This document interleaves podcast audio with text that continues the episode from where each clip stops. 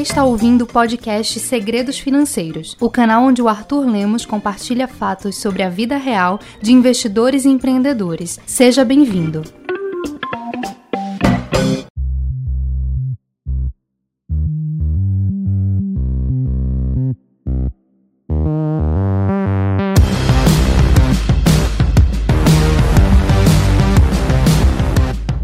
Seja muito bem-vindo e muito bem-vinda a mais uma edição do podcast Segredos Financeiros. Estou aqui eu, Arthur Lemos, mais uma vez contigo.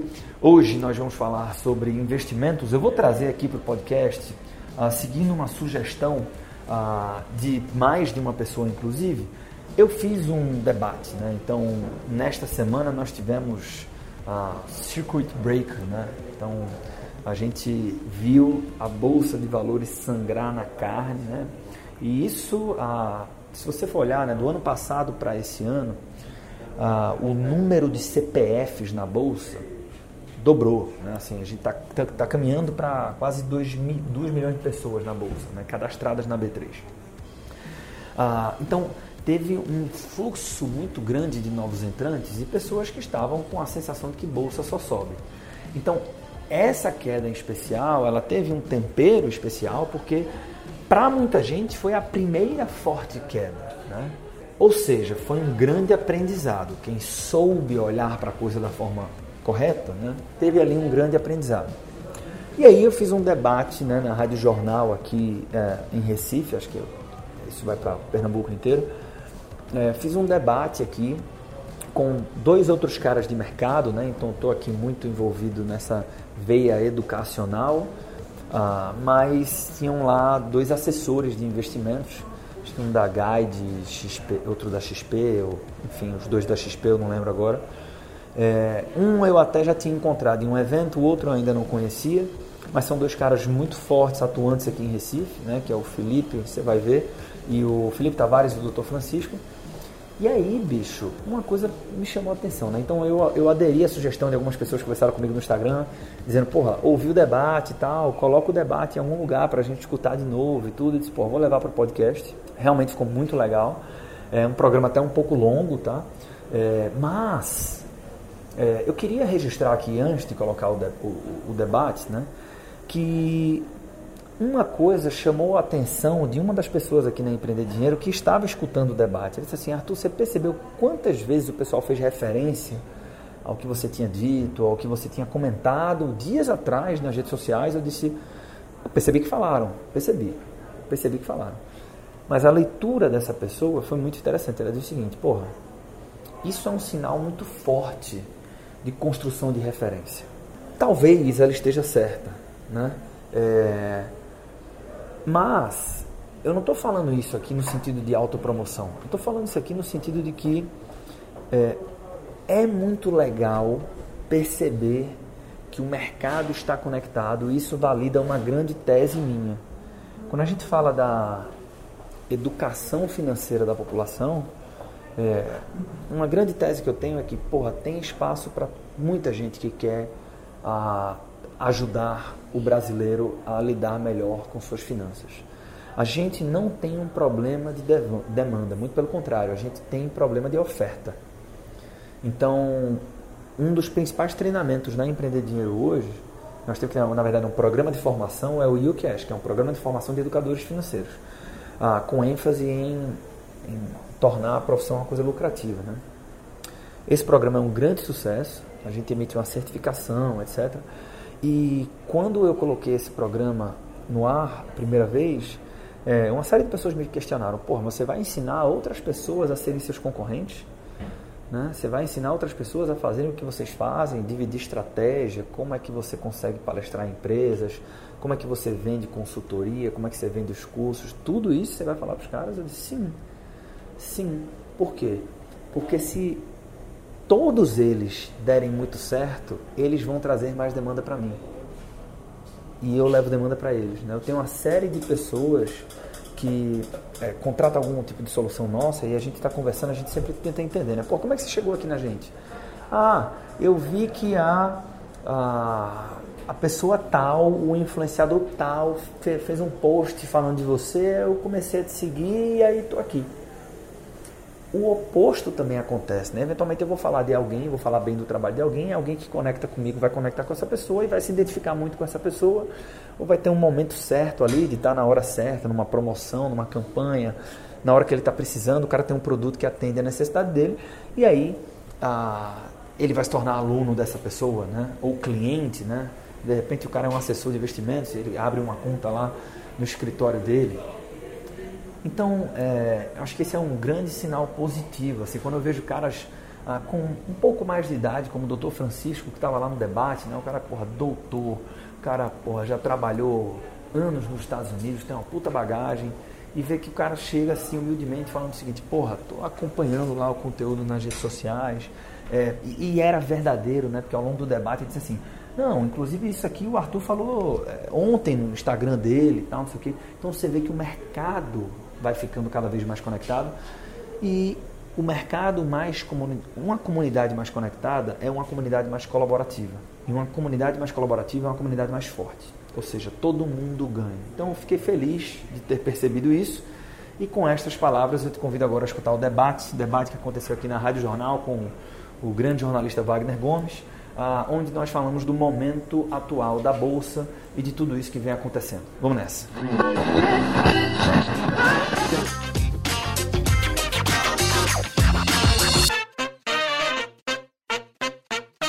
Bom, vamos começar nossa conversa de hoje com informação apontando que um dos principais investidores individuais da Bolsa Brasileira, Luiz Bassi, acredito que todos vocês conheçam, pelo menos de nome, Luiz Bassi está aproveitando a queda do Ibovespa para fazer o quê?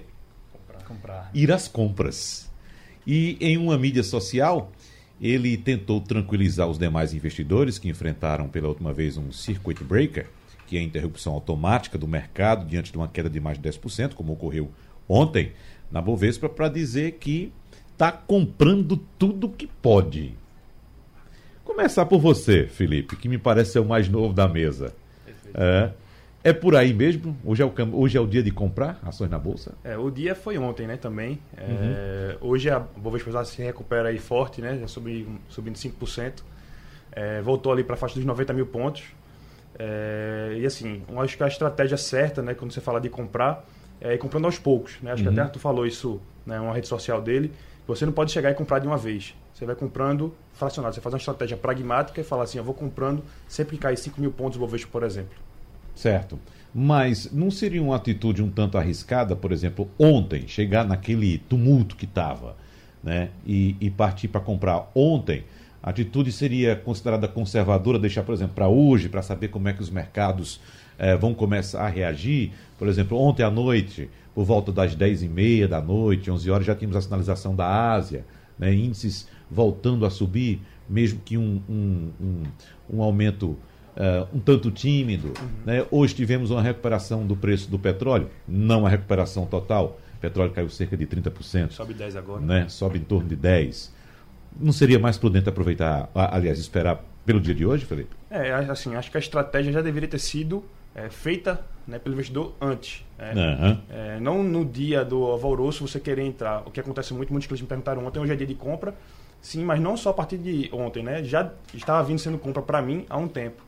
É, e à medida que vai caindo, você vai comprando é, aos poucos, né? E assim, você esperar para ver, pode ser sua estratégia, né? Então, assim, vai depender muito de investidor para investidor é, o jeito que você quer preferir é, alocar. Uhum. Entendeu? Entendi. Arthur, e você? Qual a orientação para os seus seguidores? Olha, é, de verdade, eu acredito que a pessoa que nos escuta agora, né, o executivo, o trabalhador, que eu vou classificar aqui como uma pessoa física comum. Então, primeira coisa, tem que entender que eu não sou analista de bolsa. Né? Uhum. E assim sendo, uh, a, a, pessoa física comum que não tem tempo para ficar acompanhando o mercado todo, imagina, você falou de petróleo, a gente vai falar aqui de câmbio, a própria bolsa, você tem uma série de variáveis que interferem na performance da bolsa como um todo, dos setores, das empresas. Não há tempo hábil e, mesmo que houvesse, eu, pessoa física comum, não consigo prever o que é que vai acontecer. É melhor esperar um dia mais, um dia menos. Qual é a grande lição aqui?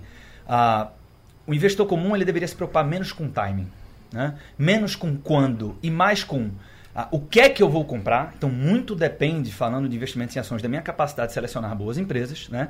e quanto Que aí volta para o básico, né? Ou seja, a, qual é a minha capacidade de ter uma administração saudável do meu orçamento para que eu consiga aportar um pouco todos os meses? É, se trata muito mais da disciplina de investir todos os meses, independente de coronavírus, uhum. do que da minha habilidade de acertar o timing, qual é o ponto mínimo para comprar na Bacia das Almas. Isso é muito improvável. Né?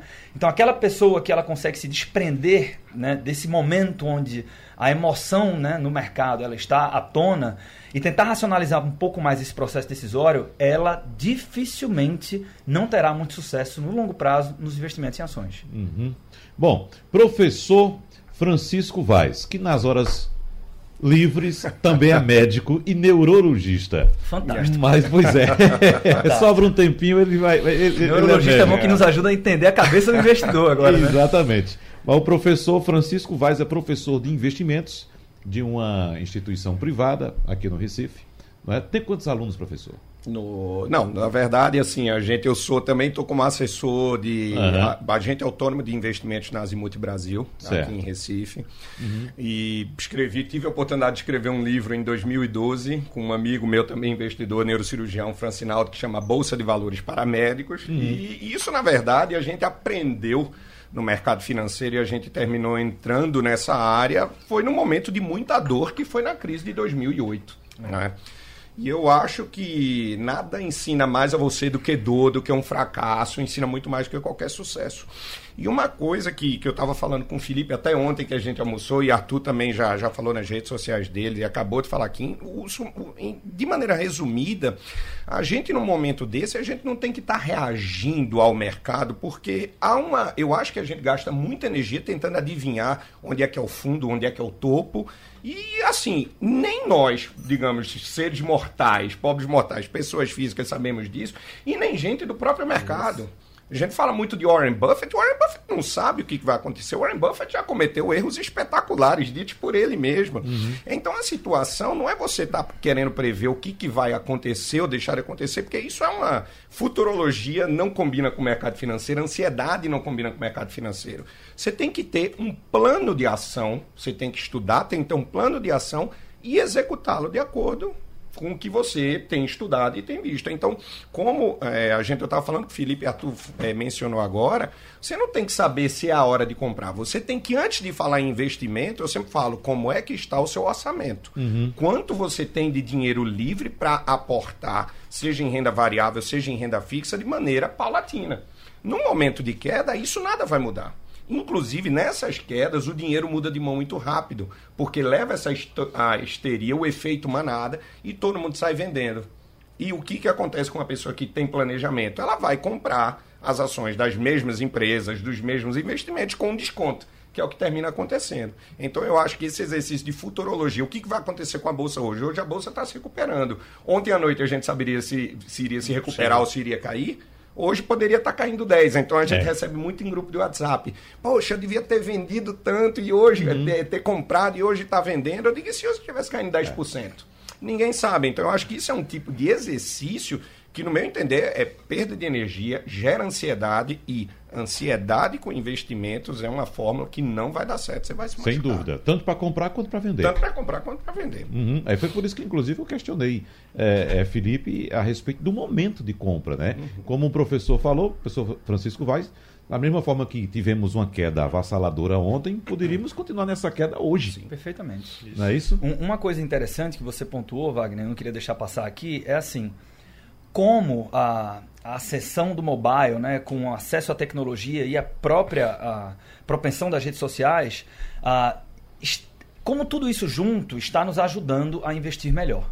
Então, você pegar um cara como Luiz Barsi né, e ter acesso ao que ele pensa, o que ele está fazendo no dia da queda, isso é extremamente valioso. Então, eu entendo que, ah, você veja, nos últimos 20 anos, a Bolsa Brasileira experimentou quedas superiores a 15% em um dia, como aconteceu ontem, outras 19 oportunidades.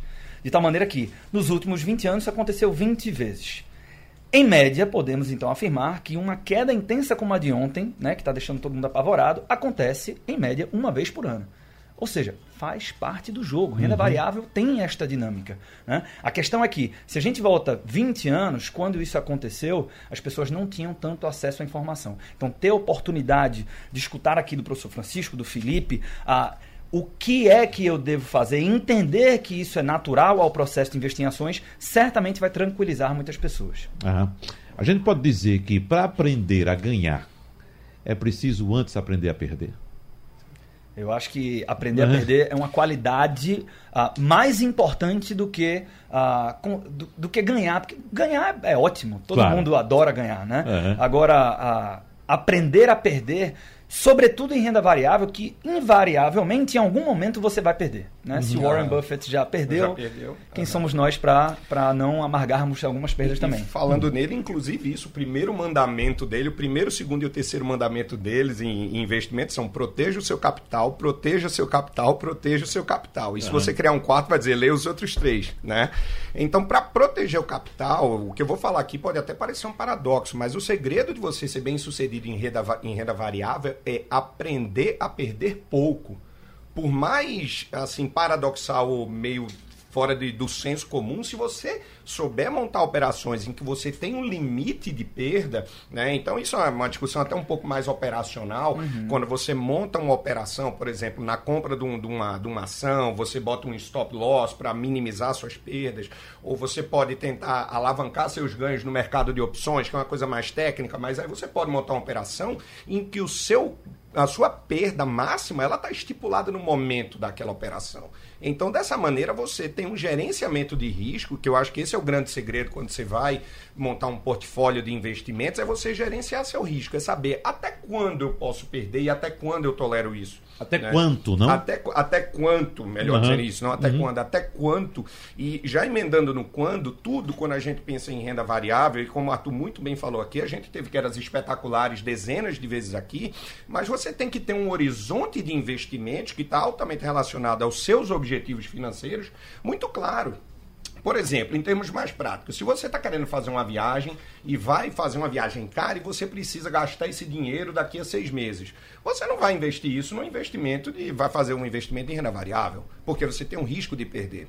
Agora, se você pode abrir mão de liquidez, que foi uma coisa que eu estava falando com o Felipe agora há pouco, se você tem um dinheiro em que você não vai precisar mexer nele por 5, 10 anos, você pode aceitar uma volatilidade maior, porque se você olhar todo o gráfico de bolsa, isso é muito óbvio toda curva de ascensão, todo mercado altista, ele nunca é uma linha reta. Ainda não inventaram isso no mercado financeiro. É, é. Do mesmo jeito que todo mercado de queda, ele também não é uma linha reta para baixo. Então você tem que ter a, a, é, a, renda variável, é chamada de renda variável por uma razão de ser. Ela varia. Né? Então eu acho que a gente tem que passar, antes de falar onde a gente investe, como a gente investe, a gente tem que falar de conceitos práticos, óbvios, assim, autoexplicativos e entender que antes até do que investir, você tem que ter um orçamento da sua vida. Se você não souber quanto é que você ganha, quanto é que você gasta, quanto está sobrando para você investir, isso vai te dar muito mais problema do que um orçamento, até um investimento mal feito, um erro no investimento. E esse é um ponto importante porque nós brasileiros não tivemos a cultura não. do cuidado com as finanças pessoais, né? Nós fomos criados, né, Felipe, com a cultura de gastar, de comprar, de consumir, sem pensar no futuro, sem pensar em poupança. Então, inclusive no momento de crise, por exemplo, o próprio governo estimula, vá às compras. Né? Nós tivemos na crise de 2008, 2009, o governo brasileiro estimulando o brasileiro, vá comprar, compre geladeira, compre carro, né? faça financiamento e tal. E o brasileiro gastando, gastando, gastando. O que, é que você disse, Felipe? É, Wagner, eu queria também fazer uma, um complemento à fala de, é, de Francisco, que assim, ele falou de stop loss, de opções, que assim, é uma coisa um pouco mais técnica. Então, assim, para o ouvinte que está começando agora renda variável, uma das coisas que eu acho principal é o caixa, né? essa reserva de emergência e de oportunidade. Ou seja, você reserva uma parte do seu capital ali para renda fixa, que infelizmente está rendendo um pouco menos agora, felizmente barra infelizmente, né? É, rendendo um pouco menos agora, porém é uma parte essencial na carteira de todo investidor.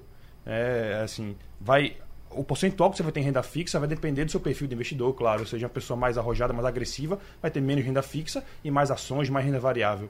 É, já um investidor mais conservador vai ter um percentual bem maior em renda fixa. Porém, é importante na carteira de todo mundo. Isso aí, principalmente para essas, essas oportunidades que acabam surgindo é, com o passar do tempo. E em relação a gastos, a gente vê isso aí no nosso dia a dia. Né? Tem cliente que chega lá para falar com, com assessoria, imagino que é a mesma coisa com o Francisco, que a, a vida é, financeira dessa pessoa está bagunçada. Então, antes da, da, da, pessoa pensar em investimento, a pessoa tem que pensar em se organizar financeiramente Sim. para depois dar o segundo passo e pensar em investimento. Uhum. E aí entra Arthur. Exato. Não é? Exato. É, uma coisa retroalimenta a outra, né? Uhum. Então você veja quantos, quantos ganchos importantes o Felipe colocou aqui na mesa.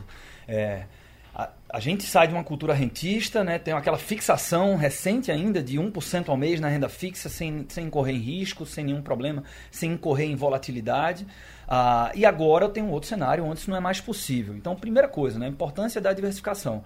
O Francisco falou de, de proteção e talvez o primeiro passo né, ah, para ter proteção quando o assunto é renda variável é diversificar. Diversificar em classes de ativos e dentre estas classes de ativos. Então, eu vou ter um pouco de renda fixa na minha vida, vou ter um pouco de renda variável. Dentro da renda variável, talvez classes de ativos diferentes, dentro de ações, setores diferentes, empresas diferentes. Isso traz muita proteção para o investidor, assim como a cultura que passa pelo orçamento saudável de aportar com regularidade que a gente falou aqui.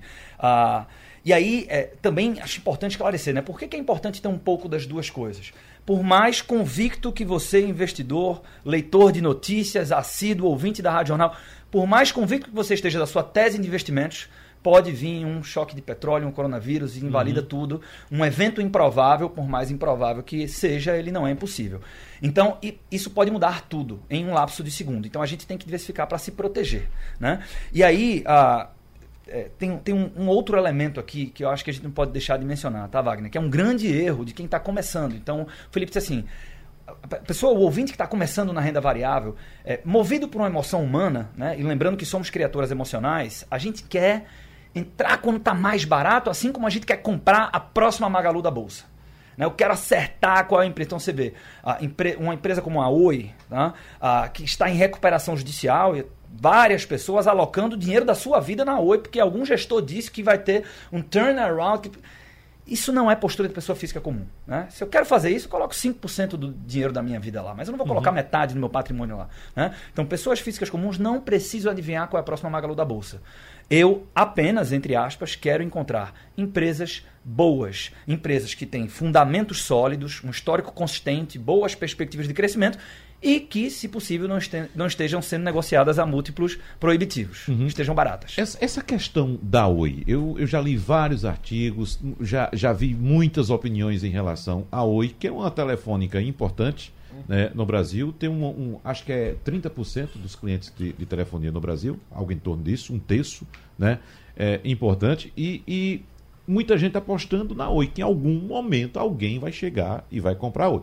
Há informações, inclusive, da AT&T dos Estados Unidos, que teria interesse. E, e como você disse, Arthur, muita gente olhando para Oi, ação baratinha, né? Na casa ali de um real, caiu agora para 80 centavos cada ação da Oi. É, é, o que é que pode acontecer com a Oi, professor Francisco? Querido, bom, essa, quem tiver essa resposta vai ganhar certamente ganhar muito dinheiro, mas assim, extrapolando um pouco essa conversa Ou da perder, Oi, né? Ou perder, exato. Essa conversa da Oi, não, não é só a Oi. Eu me lembro, eu já estava no mercado nessa época, quando a OGX era, era a menina dos olhos de ouro. E eu acho o seguinte, eu, eu, eu, costumo falar que eu invisto em renda variável, mas eu sou muito medroso, eu sou muito conservador. E a pergunta, a pessoa Legal. fala, como é que você é conservador investindo em ações? Ah, evidentemente, o mundo, ah, o funcionamento da, do mundo, da economia, é baseado em expectativas, mas você, como, como Arthur muito, muito bem falou aqui, com muita prioridade, você tem que adequar essa expectativa a uma realidade e você pode até pensar. Em outras palavras, assim, a Oi pode melhorar e, e ficar bem, a gente pode ganhar o dinheiro. Pode ser que não. Então você vai botar quanto do, do seu dinheiro, do seu capital nisso daí? Você vai investir 5, 10, 15, 50, 100%? Isso depende do seu perfil de risco, do quanto você quer apostar.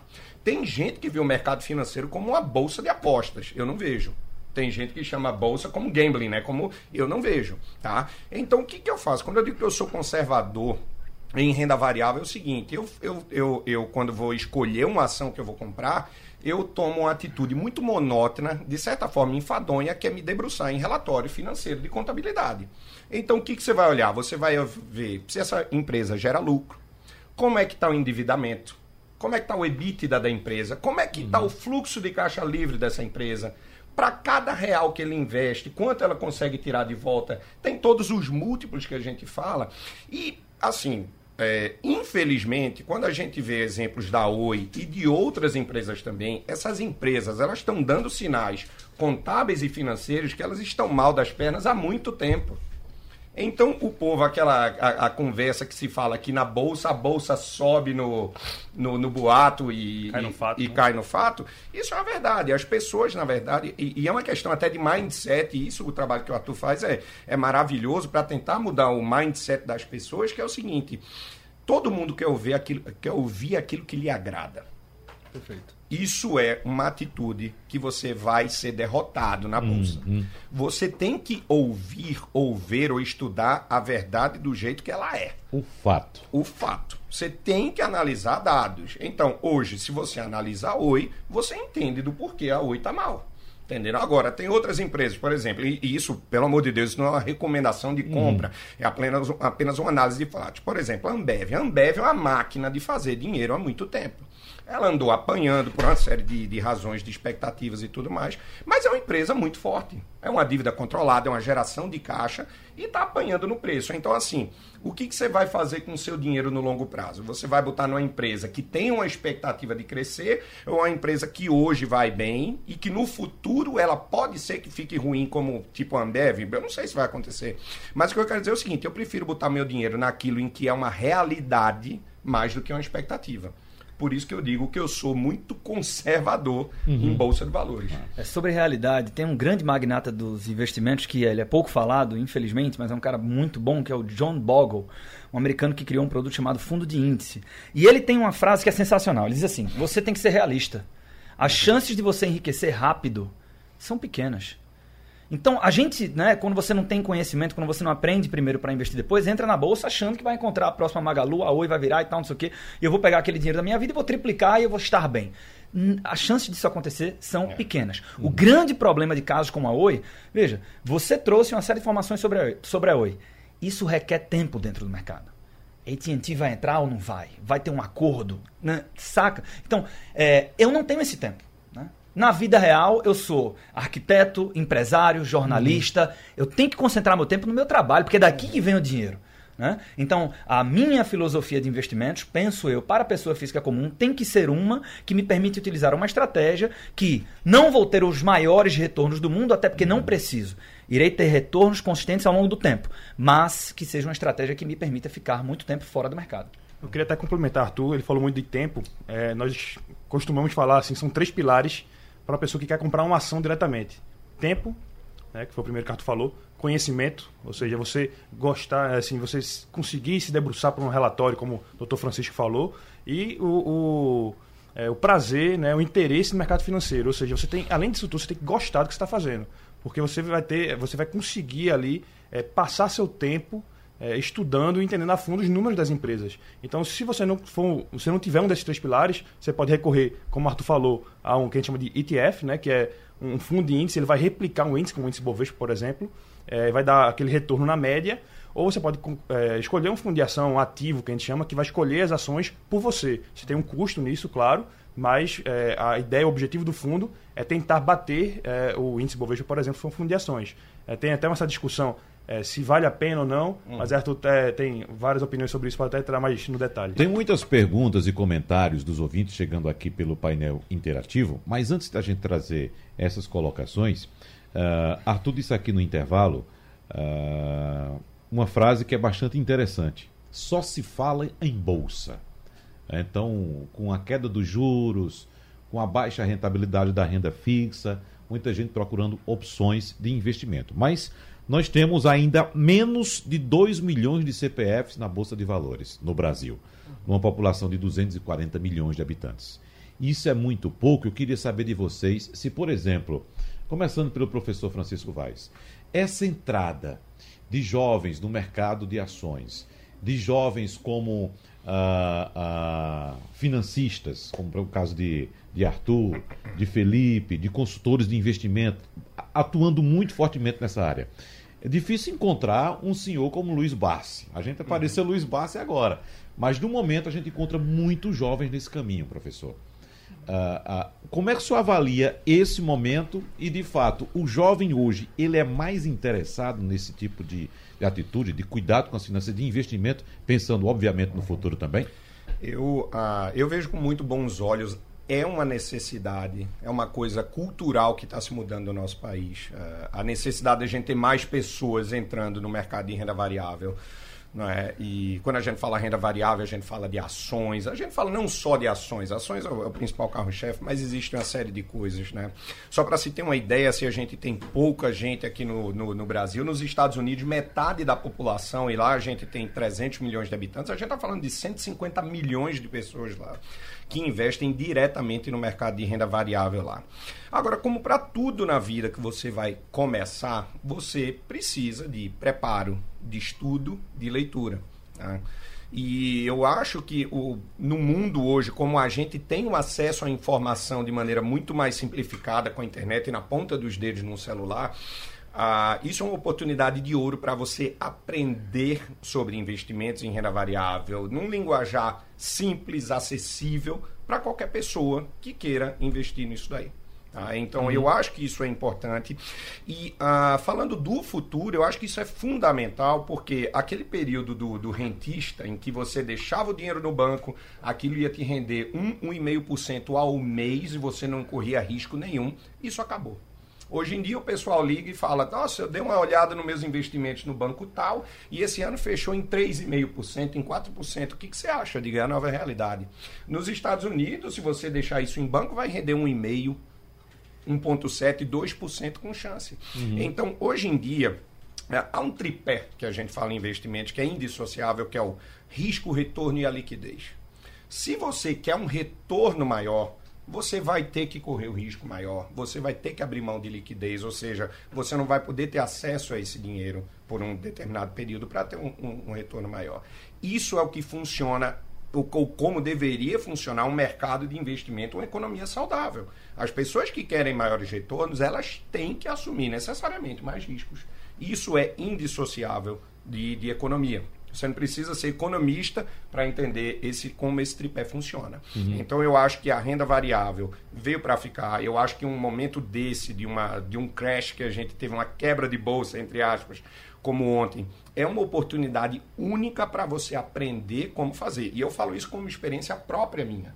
Né? Em 2008, quando a bolsa quebrou e eu vi o dinheirinho que eu tinha na época investido indo por água abaixo, eu falei: isso não pode ficar dessa maneira. Foi quando eu, por exemplo, ouvi falar pela primeira vez em Warren Buffett todo mundo desesperado e Warren Buffett comprando metade das empresas nos Estados Unidos. Ele até Entendeu? teria dito agora, estou adorando essa queda. Exato, então é, assim... Tá 100 bi de dólar em caixa. Pois é. Ele tem, tem gente dizendo ele que ele está defasado. É, é. Tem, é, alguns meses falavam, Warren Buffett está com 100 bilhões em caixa, ele não sabe mais o que fazer. Hum. Bom, agora ele vai mostrar o que ele sabe fazer com Deve ter diminuído o caixa ontem. Né, Entendeu? Então, eu tiro como exemplo próprio eu mesmo. Eu sou médico e, e, e é engraçado que médico ele tem uma, uma certa resistência, tem uma, uma relação de amor e ódio com, com com finanças que é muito interessante.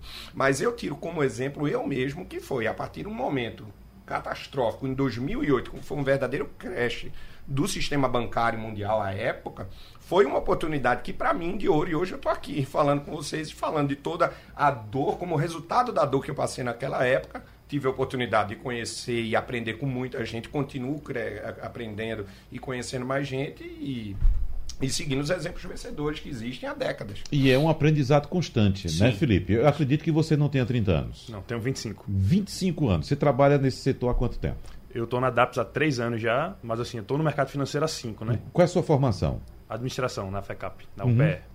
É, assim, uma coisa assim, eu até queria complementar que essa democratização de informação que fez o jovem muito também vir para a Bolsa, né? Ver Arthur, por exemplo, falando nas redes sociais, traz muito o jovem para a Bolsa. Mas uma das coisas que assim, eu me orgulho de ter feito parte foi a Liga de Mercado Financeiro. Né? E isso aqui está em várias universidades agora. Eu fundei a Liga de Mercado Financeiro da Federal, mesmo sendo da estadual aqui de Pernambuco, uhum. é, junto com alguns amigos meus. É, e assim, a Liga ela traz conhecimento, ela fomenta o mercado financeiro local, que ainda é muito pequeno, muito restrito. Uhum. Então, assim, é, tem liga na Federal, tem liga agora na FECAP, na UPE, tem liga na Rural. Então, assim, você pode participar da liga, da liga em qualquer curso que você faz. Então você consegue entrar na liga, aprender, é, ir para palestra, ver curso, ter contato com empresas de verdade. Tem um estagiário meu que veio da liga. É, eu entrei na DAPS porque eu vim da liga. Então, assim, é, é um movimento é, que está nascendo no, no Brasil uhum. inteiro. É um novo mercado. É, isso, perfeito. Isso é fantástico. Lá na Empreender Dinheiro já contratamos também pessoas de ligas financeiras. Sou um grande parceiro, já palestrei para ligas e todas, todas elas, né? É, eu sempre disse a mesma coisa e coloco aqui, assim, ratificando o que o Felipe colocou, né? Ah, sou um grande apoiador, né? Porque isso fomenta o interesse pelo mercado, que é um elemento fundamental para que as pessoas tenham sucesso, mesmo não é todo mundo que tem que ter bolsa, não tem regra pronta, né? Mas o interesse ele é muito saudável. Uhum, muito bom.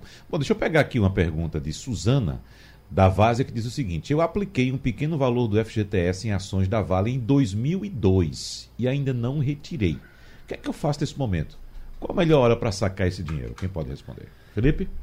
É, vamos lá. É, vai depender muito é, da perspectiva que ela tem para gastar esse dinheiro. Ou seja, é, ela quer gastar daqui a seis meses para fazer uma viagem, como comentaram aqui, ou ela quer estar tá para aposentadoria. O que, assim, uma coisa que eu não gosto muito é você investir em uma ação apenas. Se uhum. ela tem apenas uma ação, talvez seja o momento dela pensar em sacar esse dinheiro, talvez diversificar mais. É, tem que entender o perfil do investidor dela, a liquidez que ela precisa. Assim, tem que ter mais informação para a gente poder dar uma, uma opinião mais profunda sobre isso. Qual é o nome dela? Suzana. Suzana ou Suzane? Peraí. Suzana. Suzana mesmo. Suzana, vou fazer o seguinte, hum. né? A gente não vai conseguir aqui, em poucos minutos, né, dar um diagnóstico, entender a situação dela para propor um prognóstico para ela. Então, é, vou, posso dar um presente para Suzana? Claro. É, me procura lá no Instagram que eu vou dar um curso sobre investimentos em ações e ela vai entender o processo. Porque tem que voltar para o começo. Por que ela comprou ações da Vale?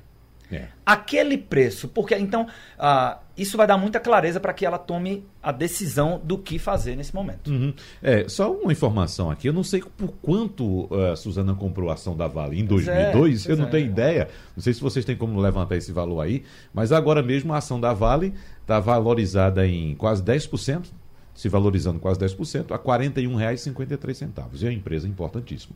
E tem muito peso na Bolsa.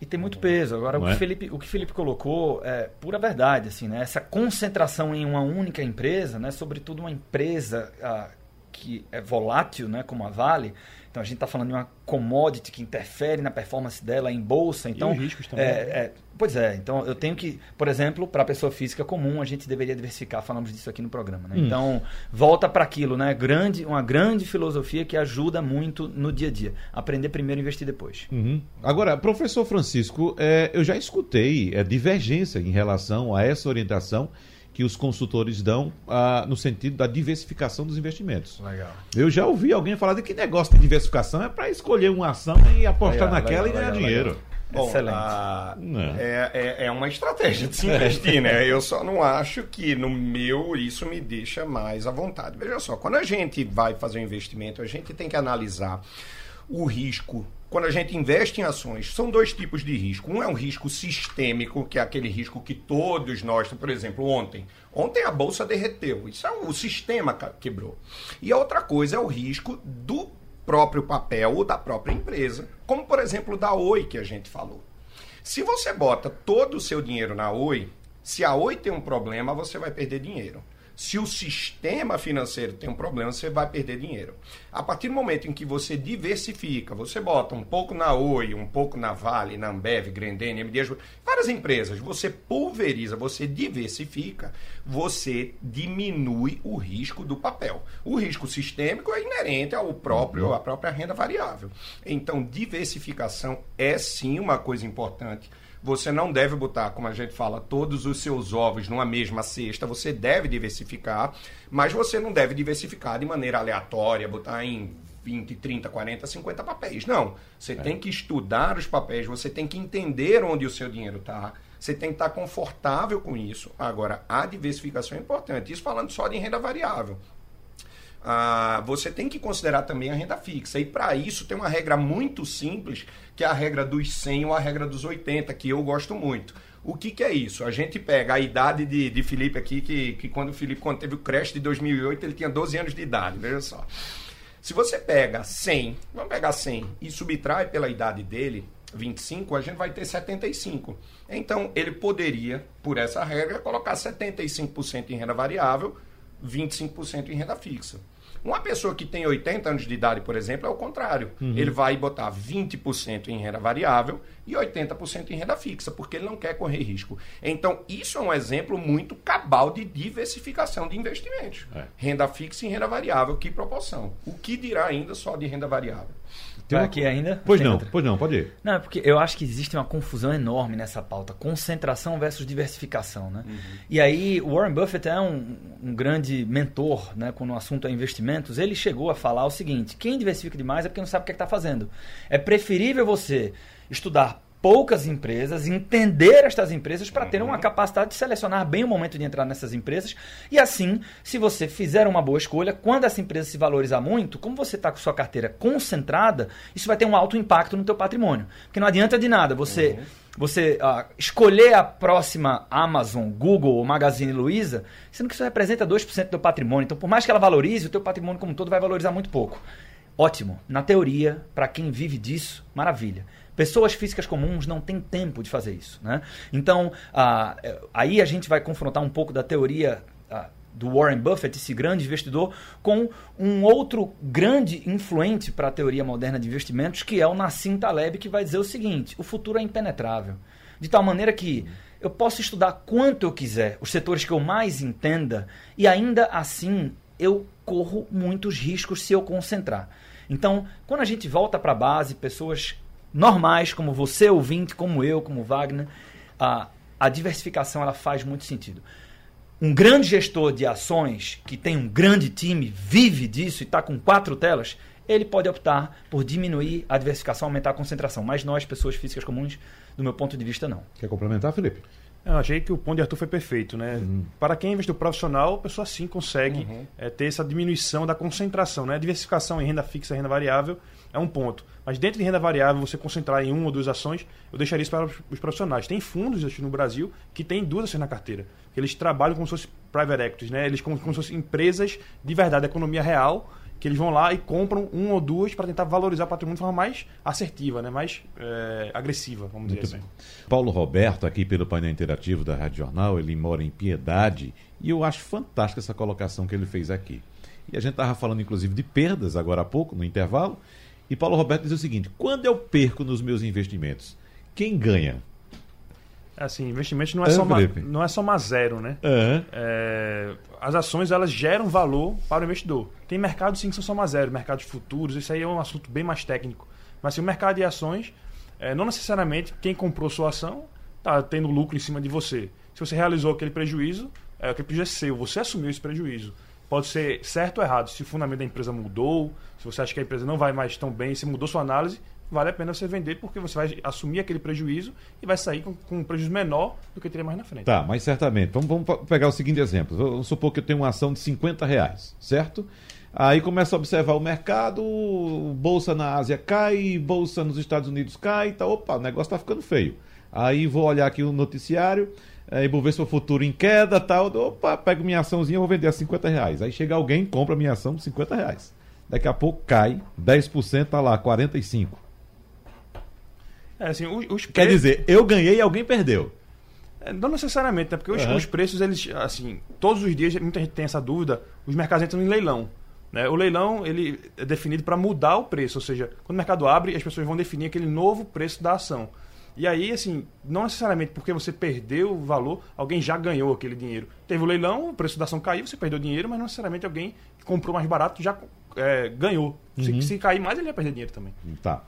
O, o Felipe, o que é, que é preciso para entrar nesse, nesse ramo, nesse segmento? A gente estava falando agora há pouco a respeito de day trader e tem inclusive Ivanildo de Peixinhos pedindo aqui para a gente comentar sobre o day trader. Né? Uhum. É, o que é que é preciso? Tem que ter, de fato, como o Arthur já enfatizou, tempo disponível, dedicar seu tempo a atuar nessa área, principalmente quem é day trader? É, assim, se você for querer usar isso como seu trabalho, tanto para ser day trader, como para ser analista financeiro, como ser assessor, você é como qualquer profissão, você tem que dedicar tempo e conhecimento é, para isso, né? É, day trade a gente estava falando aqui que é um trabalho, né? Você vai abdicar suas horas de trabalho para você ficar olhando para uma tela comprando e vendendo ativos. Uhum. É, eu, eu, fiz até uma analogia como se fosse um jogador de futebol. Jogador de futebol ganha dinheiro? Ganha. Mas qual, qual percentual de jogador de futebol que consegue ganhar dinheiro? É um percentual pequeno, reduzido. 1%, 1 dos jogadores. É a mesma coisa com day trade. É. É, se você for bem sucedido no day trade, você vai ganhar dinheiro. Mas não é uma profissão fácil, é uma profissão muito difícil. Uhum. Tem é, cursos para ensinar as pessoas a serem day traders? Tem, tem curso. É, não dou curso. É, uhum. Acho que Arthur conhece alguém, né? Pra... Ah, acho que aqui em Recife a Camila Guimarães Isso, faz Camila. um bom trabalho nesse sentido. Uhum. E apenas menciono o nome dela porque é uma educadora de vocação e ela deixa isso muito claro. Né? Muita gente quebrando a cara em day trade porque entra pelo sentimento da ganância. Eu estou insatisfeito com o meu trabalho, então aqui tem uma solução de eu começar com pouco dinheiro e vou ganhar muito, vou ficar numa tela, tranquilo, trabalhar duas horas Ser por chefe, dia. Né? Altamente utópico, não é assim que funciona. Na vida real não é isso. É. A maioria das pessoas, inclusive é, é, é, arriscaria dizer que quebra a cara no day trade porque entra pelos motivos errados e com as expectativas erradas logo se frustra. Uhum. Day trade, só para deixar claro para o nosso ouvinte, é a atividade de comprar e vender ações no mesmo dia. Uhum. Não é isso? Ele tem que Exato. comprar e tem que vender no mesmo dia. Agora, professor Francisco, o brasileiro uh, tem também a cultura de aguardar sempre por um salvador da pátria. Uhum. E a gente, eu acho muito bom que vocês deixem muito claro que bolsa não é fácil que bolsa você não vai só ganhar, você vai perder, no caso renda variável, vai perder também. Então, como a gente disse no começo, tem que aprender a perder, para aprendendo a perder, aprender a ganhar também. Agora, essa cultura nossa de esperar sempre um salvador da pátria. Aí daqui a pouco, com o avanço das mídias sociais, aparece um cara bonitão lá, jovem, sarado, organizado, um ambiente que parece um ambiente rico. Você vai ganhar 10% por mês com seu dinheiro. Bote seu dinheiro aqui, você vai ganhar 10%. Isso não é por aí. Todo dia. É, e é preciso ter muito cuidado com isso. Certamente. Uh, primeiramente, bolsa é fácil, é difícil. Eu acho o seguinte: tudo na vida é difícil se você não tiver preparo para tal. Ninguém nasce sabendo sobre um assunto. Então, bolsa, para quem nunca fez um curso, nunca foi conversar com o Arthur, aprendeu o curso dele lá, nunca sentou para trocar uma ideia com a gente, nunca viu Felipe trabalhando, bolsa é uma coisa difícil, é um bicho de sete cabeças. Agora, para você tornar a bolsa, entre aspas, fácil, fácil no sentido, você tem que se dedicar para isso na vida. Né? Uhum. Então, não, não é bolsa, é para qualquer coisa. Eu sou médico, eu não nasci médico, eu tive que me dedicar. São seis anos de faculdade. O pessoal aqui é a mesma coisa. Pra, é, Felipe, ele faz design gráfico, ele estudou anos para fazer isso daí bem feito. Então, para mim, design gráfico é difícil. Para ele, não é. A mesma coisa se aplica para a bolsa. Então, tudo é difícil desde que você não tenha preparo para isso. E eu acho que a gente está vivendo um momento maravilhoso para as pessoas procurarem se informar cada vez mais sobre investimento e mercado financeiro. Por quê? Porque isso impacta diretamente a sua vida. Uhum. A pessoa que não tem é, independência financeira, ela tem a vida negativamente impactada e também da, da, de sua família. Né?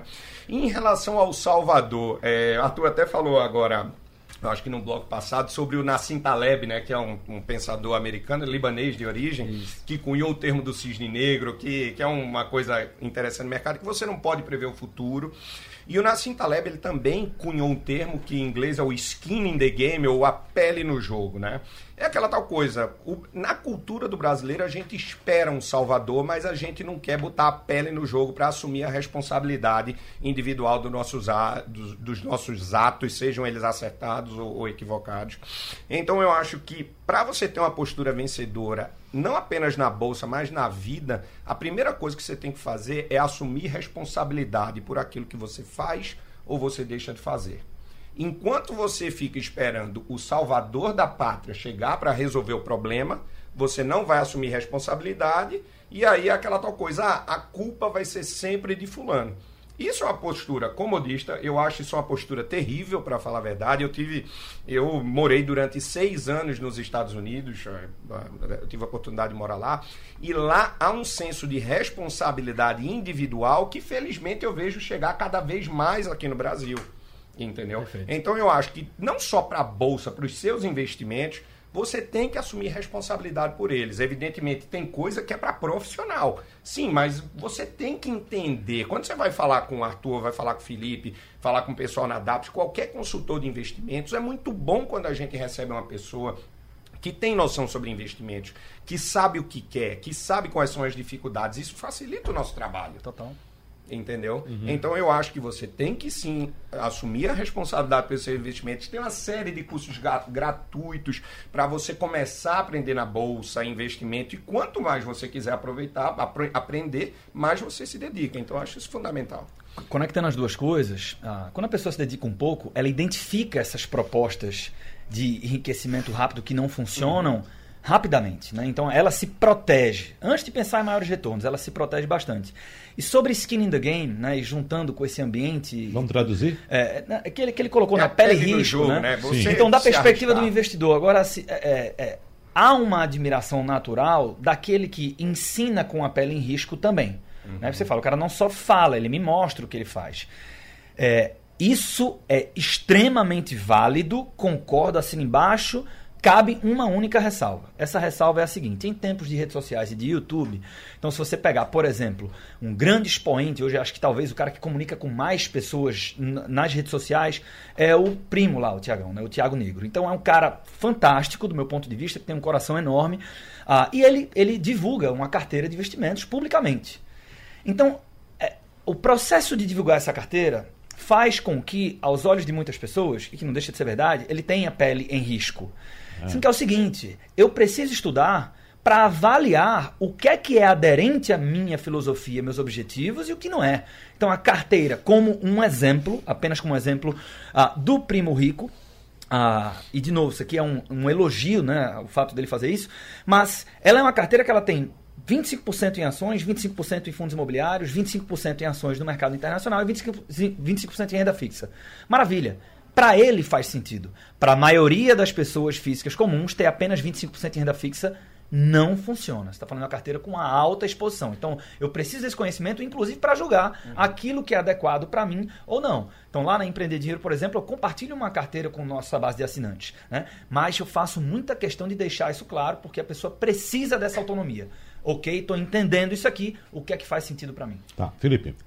É assim, eu concordo com o Arthur. Você mostrar né, para o investidor, pessoa física comum, uma carteira, é, sua carteira, faz sentido. O, o investidor ele acaba é, dando mais crédito por isso, porque sabe que você está com ele nessa jogada. Porém, é, faz muitas vezes que ele só replique sua carteira e, e, que ele não, não estude sozinho, não pense sozinho e que a carteira não faz sentido para ele e faz sentido só uhum. para mim. Então tem que ter esse, esse, essa consciência do, do investidor de ah. fazer a carteira dele. Outra coisa, professor Francisco, os cuidados que as pessoas devem ter ao colocar seu dinheiro em um investimento ou na mão do salvador da pátria. A gente sabe que aparece muita gente aí, já passamos por processos, como por exemplo da formação das pirâmides, pirâmides. financeiras tal, e o pessoal coloca um dinheiro na mão de alguém que não vai lhe dar segurança, evidentemente. Então, qual a dica que o senhor dá? Qual instituição procurar? Não, eu peço para não citar marcas, evidentemente, mas aquelas instituições que de fato são consolidadas e são é, é, é, é, vistas no mercado com bons olhos. Primeiramente, estude aquilo que você pretende, onde você pretende aplicar esse seu dinheiro. Tá? Tenha pelo menos um mínimo de, de, de conhecimento e, e, isso não esse é um tipo de informação que está acessível de maneira gratuita na internet. Então procure se informar, procure ler. Ao escolher uma instituição XYZ, uma pessoa XYZ, procure ver as credenciais e o histórico dessa pessoa. Tá? Quando... E outra coisa, é um outro tripé que eu falo, tenha sempre muito cuidado em gente que fala, eu vou te dar um retorno espetacular. Uhum.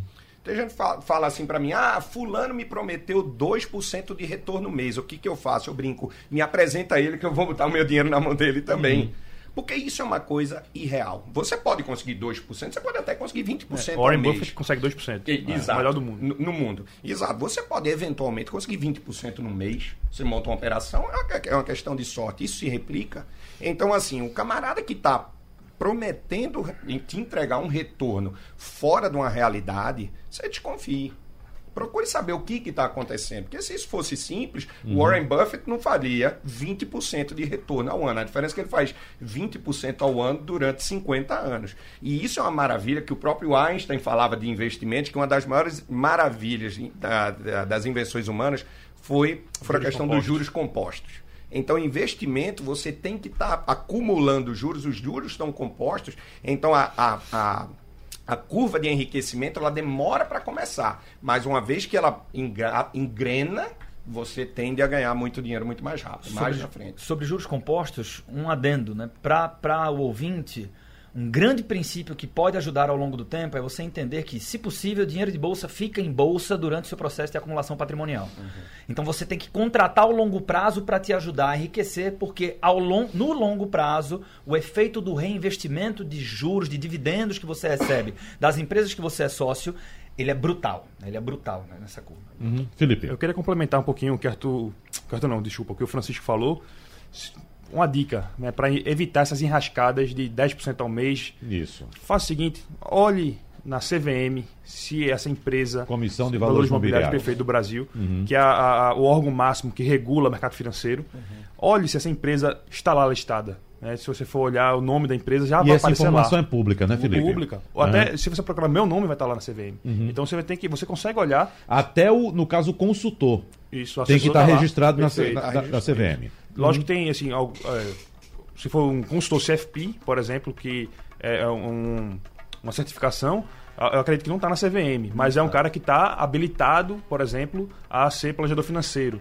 É, não falando do planejador em si, mas assim, das empresas, especificamente, se estiverem lá, já estão ok. Uhum. Algumas pessoas vão estar ou não, então elas também podem estar ok ou não. Rapidinho, e, e para quem não é do mercado financeiro, assim, eu sou formado pela própria CVM como professor para o mercado de capitais e a gente tem essa coisa, né?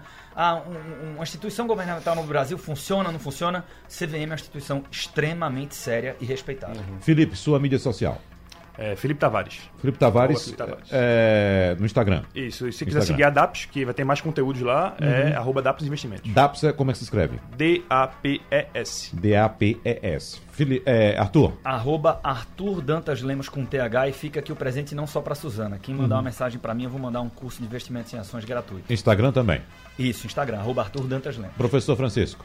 Arroba Dr. Francisco Vaz e também, sabendo mais, Azimuth Brasil, uhum. AZI MUT, Temudo Brasil. A gente também vai estar lá. Muito obrigado a todos e vamos ganhar dinheiro.